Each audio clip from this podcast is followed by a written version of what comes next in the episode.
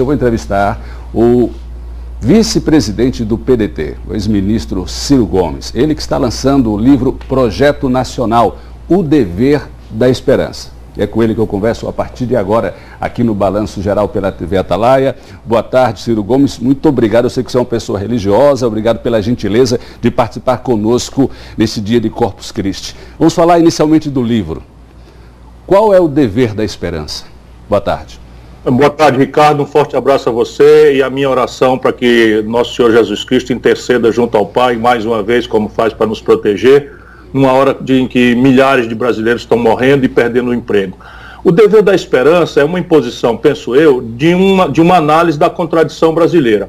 E a contradição brasileira basicamente é a seguinte: nós somos o primeiro, segundo ou terceiro lugar, de riqueza física, do mundo. Estou falando de terra agricultável, de água, água potável, de minério de, de, de, província mineral, de petróleo, de clima. Então, sob o ponto de vista de, rica, de riqueza física, nós somos um primeiro, segundo ou terceiro mais rico do mundo.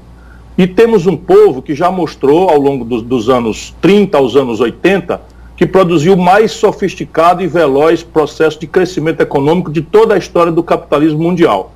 E de repente, essa contradição se apresenta agora um Brasil que crescia e agora está simplesmente aprofundado na pior crise econômica da história, que simplesmente está destruindo a nossa base industrial, caiu de 30% do PIB para 10%, e mais grave que tudo, destruindo a nossa convivência pela injustiça social que descamba para a violência. Já são 100 milhões de brasileiros, pela primeira vez na história, mais da metade do povo do Brasil, empurrados ou para o desemprego aberto ou para a informalidade mais selvagem, sem qualquer proteção da lei, nem agora, nem nas dificuldades da velhice. Então, em cima dessa contradição, eu mostro que o Brasil tem que estudar um projeto, entender as doenças e fazer uma, uma solução de um projeto nacional, o que nos permite ter esperança com o pé no chão.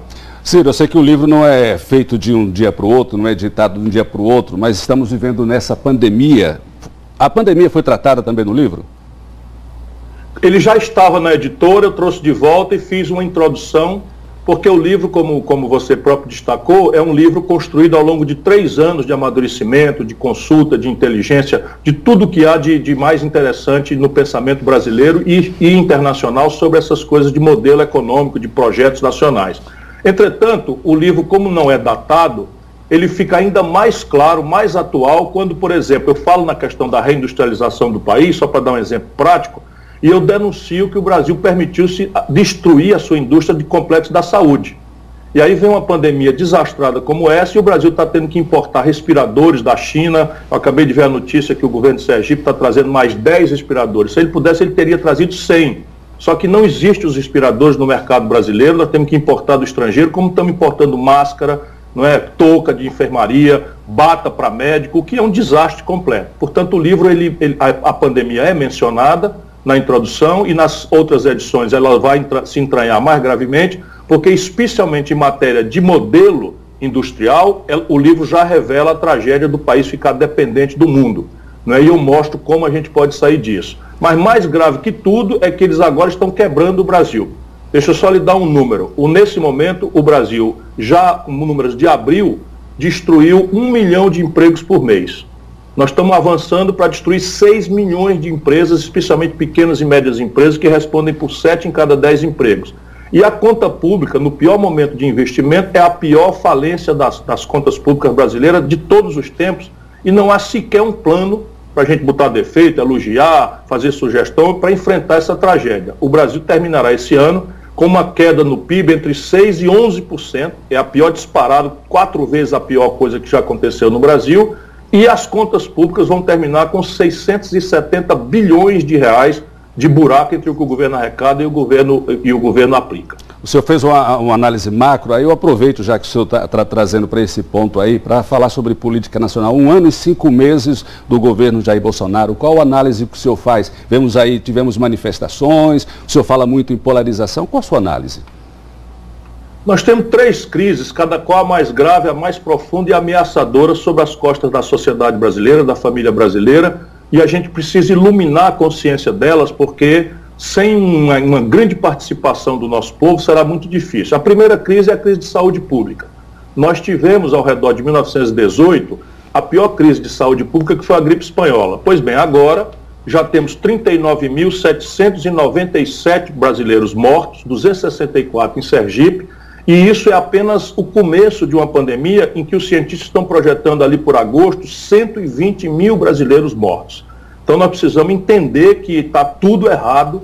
O governo Bolsonaro hoje é um governo isolado internacionalmente, porque nega a ciência, faz tudo na contramão, dá sinais é, é, é, não equipou o Brasil não é, com respiradores, com leitos de UTI, não faz a propaganda na necessária, do necessário isolamento social, e isso nos aponta para a segunda crise. Eu já descrevi, vou repetir apenas um número básico, o Brasil está caindo a nossa riqueza entre 6% e 11%. O Banco Mundial anunciou ontem que nós vamos cair 8% e a OCDE anunciou que nós vamos cair 9%. A minha equipe fala em 11%. Isso significa que em agosto, setembro, setembro, nós teremos perto de 20 milhões de brasileiros desempregados. Não há um único plano para enfrentar isso. Até hoje o crédito não chegou para as pequenas empresas. É um desastre completo o tratamento do assunto do, da, da, do tratamento tributário das empresas no momento de queda grave do faturamento. Enfim, é um desastre completo. E por cima dessas duas crises que são absolutamente graves, o Bolsonaro cria uma crise política sem fim e cada vez mais quente. É?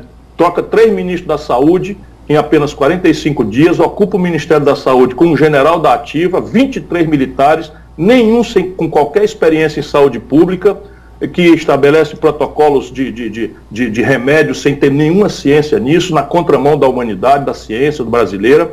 O Bolsonaro demite o ministro da Justiça e entra numa confrontação em que crimes recíprocos são acusados, confraterniza com brasileiros agressivos, radicais, que querem o fim do Congresso, o, fim, o fechamento do Supremo Tribunal Federal, a intervenção militar, a volta do AI-5, o constrangimento da liberdade de imprensa. Olhe, é crise para a gente não botar defeito. Tudo isso me faz ter um juízo muito grave, muito negativo sobre a consequência do governo Bolsonaro. Por outro lado, o senhor falou recentemente em a, apoio da esquerda para enfrentar eh, o presidente Jair Bolsonaro. Mas recentemente, esta semana, ah, o PT Nacional disse que quer protagonizar sozinho na, nas próximas eleições. Como o senhor analisa isso?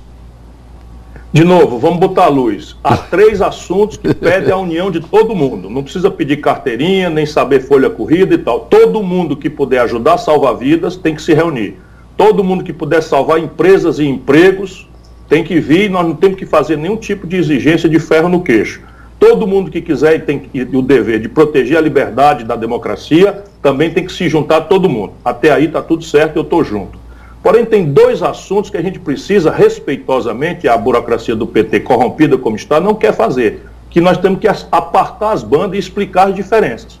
A primeira é, é tentar ajudar o povo a entender o que, que aconteceu com o Brasil para a gente chegar a esse fundo do poço social, econômico e de saúde pública.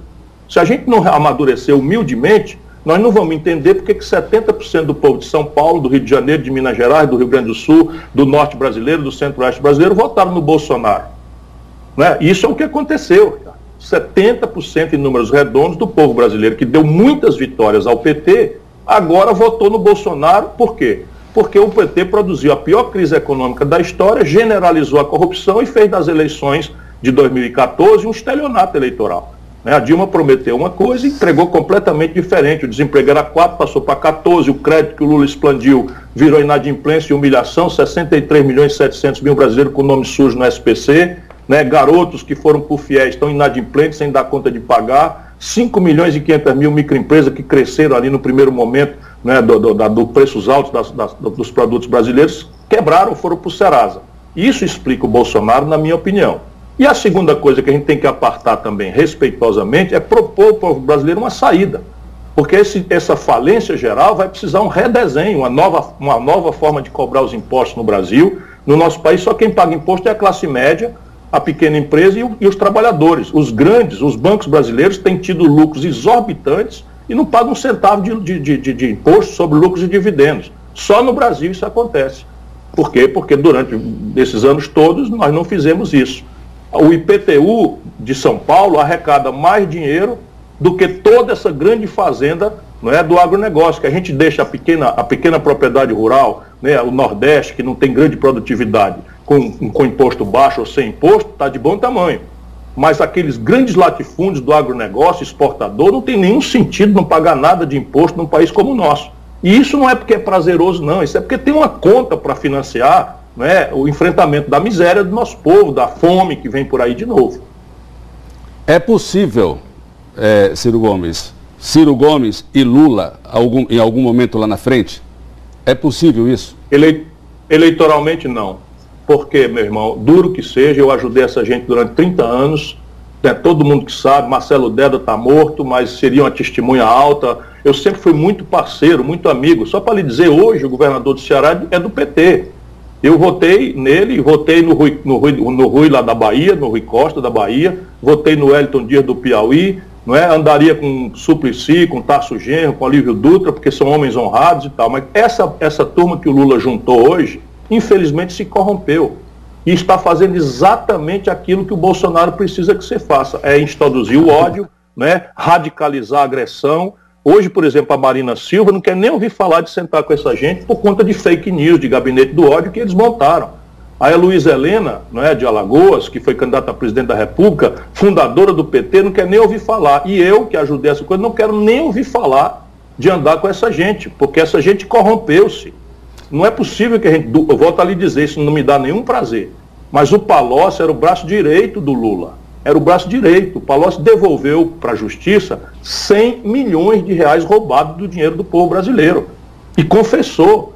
Portanto, não é uma coisa que a gente possa mais deixar. E aí, quando o povo brasileiro entra numa crise dessa, se sente enganado não é, e, e recebe a notícia generalizada de corrupção, o ódio foi o grande conselheiro. Se a gente não desarmar essa bomba, o Brasil vai, vai, vai se rachar e daqui a pouco nossos jovens vão estar nas ruas se matando. Que é tudo que o Bolsonaro quer, porque na hora que ele produzir, começar a produzir desordem na rua, ele vai oferecer uma intervenção autoritária, de baixo para cima, com as milícias que ele está recrutando nas PMs do Brasil e nos, e nos insubordinados das Forças Armadas. Se a gente não tiver clareza disso, o Brasil precisa virar essa página. Foi muito bom, foi muito importante, lá para o século XX. Os problemas do século XXI pedem outro projeto. O senhor, como vice-presidente do PDT, deve ter sabido que recentemente o ex-presidente Lula eh, concedeu entrevista aqui e criticou é, o mais novo reforço do PDT aqui em Sergipe, que é o prefeito Edivaldo Nogueira, né? Criticou, porque Edivaldo sempre foi é, do PC do B e acompanhou o PT aqui em Sergipe. Como o senhor viu essa crítica do, do ex-presidente Lula para o prefeito Edivaldo Nogueira, que reforçou agora o PDT aqui no Estado? É, como eu lhe disse, o Lula se corrompeu. E não é só negócio de dinheiro. O Lula se corrompeu porque ficou poderoso demais, perdeu a humildade, perdeu a conexão com o povo. E aí ele não percebe o que é está fazendo. O que ele tem feito de bobagem e tem estrangulado a, so, a nossa sorte de conseguir tirar o Brasil dessa encalacrada para onde ele nos levou, é bem esse exemplo disso. Lá atrás, o, o Flávio Dino, não é? ele, ele fez uma intervenção é, federal do PT para apoiar a Rosiana Sarney contra o Flávio Dino. O, o, o, o, nosso prefeito Edivaldo é uma joia, todo mundo conhece a seriedade, a competência, a dedicação ao povo, né, a administração respeitabilíssima que ele faz. Enfim, enquanto ele ajudava o Lula, a vida inteira era o maior homem do mundo. Agora que o Edivaldo está vendo que o Lula está destruindo o PCdoB, porque isso é o que aconteceu. O PCdoB, que, que tem uma história de quase 100 anos no Brasil, o Lula acabou de destruir, não fez o quociente eleitoral. Por essa razão é que, é que todo o quadro do PCdoB está procurando se organizar. Eles esconderam a Manuela. E a mesma coisa comigo. Quando eu estava ali ajudando, e não foi 10 anos, desde dois anos, não, foram 30. Eu, o Lula era uma promessa mirabolante, eu já era prefeito de Fortaleza. Vixe, rapaz, eu era o maior cara do mundo, eu não tinha defeito, eu era um cara leal. É só entrar no YouTube aí, quem tiver serenidade, equilíbrio. Mas de repente eu digo, meu irmão, você está mentindo para o povo brasileiro. Isso é que os amigos dele não falam mais, porque os grandes amigos que tinham personalidade não é, só são puxa-saco. Só, só para você ter uma ideia, o Lula mentiu para o nosso povo, que tem carinho, que tem gratidão justas por ele, dizendo que era candidato em 2018. Aí travou o debate, todo mundo sabia que a lei da ficha limpa não deixava o Lula ser candidato, e ele trava o debate e traz, faltando 30 dias, o Haddad, que era quem? o camarada que um ano antes tinha perdido as eleições em São Paulo, no primeiro turno, e tirou 16%. Perder eleição é uma coisa normal da democracia, eu tenho muita humildade, já ganhei, já perdi, tenho muita humildade.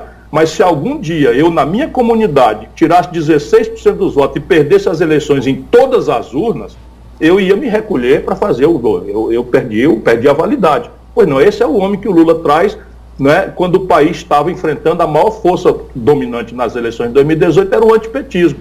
Resultado prático, São Paulo 70%, para o Bolsonaro, Minas Gerais, que deu vitória para Dilma, que era uma desconhecida, que o povo votou só porque era a mulher que o, Dilma, que o Lula indicou. Todo mundo sabe disso. Né? A Dilma nem tradição no PT tinha. Né? Ele, ele foi lá e ganhou do Aécio. O Rio Grande do Sul, que deu muitas vitórias ao Lula, 70% votou do Bolsonaro. Se a gente não entender isso, o Brasil está morto falar no Brasil, como é que o senhor acompanha hoje essa queda de braço entre os poderes? Uma verdadeira guerra, né? Congresso, Poder Executivo, STF. O senhor tem analisado, é, feito uma análise desta guerra que está sendo travada entre os poderes? Eu não sei se no sertão do Sergipe é como aqui no Ceará, mas aqui no Ceará a gente tem um ditado da sabedoria popular, onde eu aprendi muito, que eu sou criado e educado na escola pública do interior do Nordeste, que é a minha terra Aqui a gente diz que terra onde falta pão, todos brigam e ninguém tem razão. Pois mal comparando, essa é a lição preciosa do nosso povo. O que está acontecendo? O presidente da República, ele acumula no presidencialismo duas tarefas. Numa, ele é o chefe de governo. É o homem que a gente tem que criticar pela saúde, pela educação. Na outra, ele é o chefe de Estado. Que no, no parlamentarismo inglês, por exemplo, a rainha é o chefe de Estado e o primeiro-ministro é o chefe do governo. Então, ao redor da autoridade da rainha, a nação inteira é unida. E o que está acontecendo no Brasil? A presidência da República virou um fator de desagregação e de ódio. Esse é o grande problema. Então, o que, que acontece? O Supremo Tribunal Federal começa a judicializar a política. Por quê? Porque o Bolsonaro vai na contramão do negócio dos remédios, vai na contramão do negócio do isolamento social, queria que impedir os governadores de controlar o isolamento social, e nós fomos para o tribunal e o Bolsonaro começou a se zangar, e aí ele, ao invés de procurar diálogo, ele abre azar, abre confusão, puxa briga. Né? Isso se não faltasse problema de morte, de, de problema de saúde e de, de economia desastrada que está aí. E o seguindo o Congresso Nacional. Tudo que, que ele quer, o Congresso Nacional faz. Quando ele quer uma coisa que não tem nada a ver com o interesse do povo e o Congresso Nacional é, recusa ou não prospera, aí ele se zanga e vai confraternizar com gente que propõe o fechamento do Congresso Nacional. Isso é o Bolsonaro empacotaram Bolsonaro de Araque para enganar o povo, explorar essa decepção, esse grande ódio que, que, que a, a, o desastre econômico e, e, e, a corrupção generalizada do PT produziram, e botaram um cara que é um terrorista, expulso do Exército. Bolsonaro foi expulso do Exército porque queria soltar bomba nos quartéis do Exército. E um camarada que durante 28 anos foi deputado federal ligado a tudo que não presta da política brasileira. As pessoas ficam chocadas, mas eu fui contemporâneo dele. E eu sei quem é. O Bolsonaro desviava dinheiro de funcionário fantasma, obrigava os funcionários a assinar recibo e botar o dinheiro no bolso. E aí vem se apresentar de combate à corrupção. Falou que ia fazer um governo técnico e agora está criando ministério e distribuir para os picaretas da política brasileira. É um grande 171, é estelionato eleitoral de novo. Aproveitando é, essa sua deixa aqui, nas últimas semanas, o que mais se falou foi sobre fake news. Teve até um projeto do senador aqui de Sergipe, o Alessandro Vieira, do Cidadania. O projeto foi, não, não foi pautado, foi tirado de pauta, mas o senhor acompanhou toda essa discussão? Como o senhor analisa esse projeto? O que o senhor tem a falar sobre fake news? A democracia moderna está em grave risco no mundo e entre nós brasileiros. Por quê? Porque a essência da democracia é o pluralismo da informação é a veracidade da informação. E aí vocês, profissionais de telecomunicações, de rádio, de TV, de jornal, têm responsabilidade, vocês são checados, vocês são criticados. E a internet produziu esse submundo do anonimato em que você simplesmente deforma a liberdade das pessoas escolherem seus candidatos, porque de repente eu estou em casa, então você pega e o camarada pega um político e diz assim, fulano então é pedófilo. E aí mete isso numa rede de, de, de, de, de, de, de, de WhatsApp ou de Telegram, e isso chega para milhões de pessoas impulsionado por robô. E o camarada, porra, fica ali, porra, será que esse camarada explora crianças sexualmente? Morreu. Essa reputação aí até que. Gostaria de agradecer a sua entrevista aqui, eh, Ciro Gomes. Muito obrigado. Uma boa tarde para você.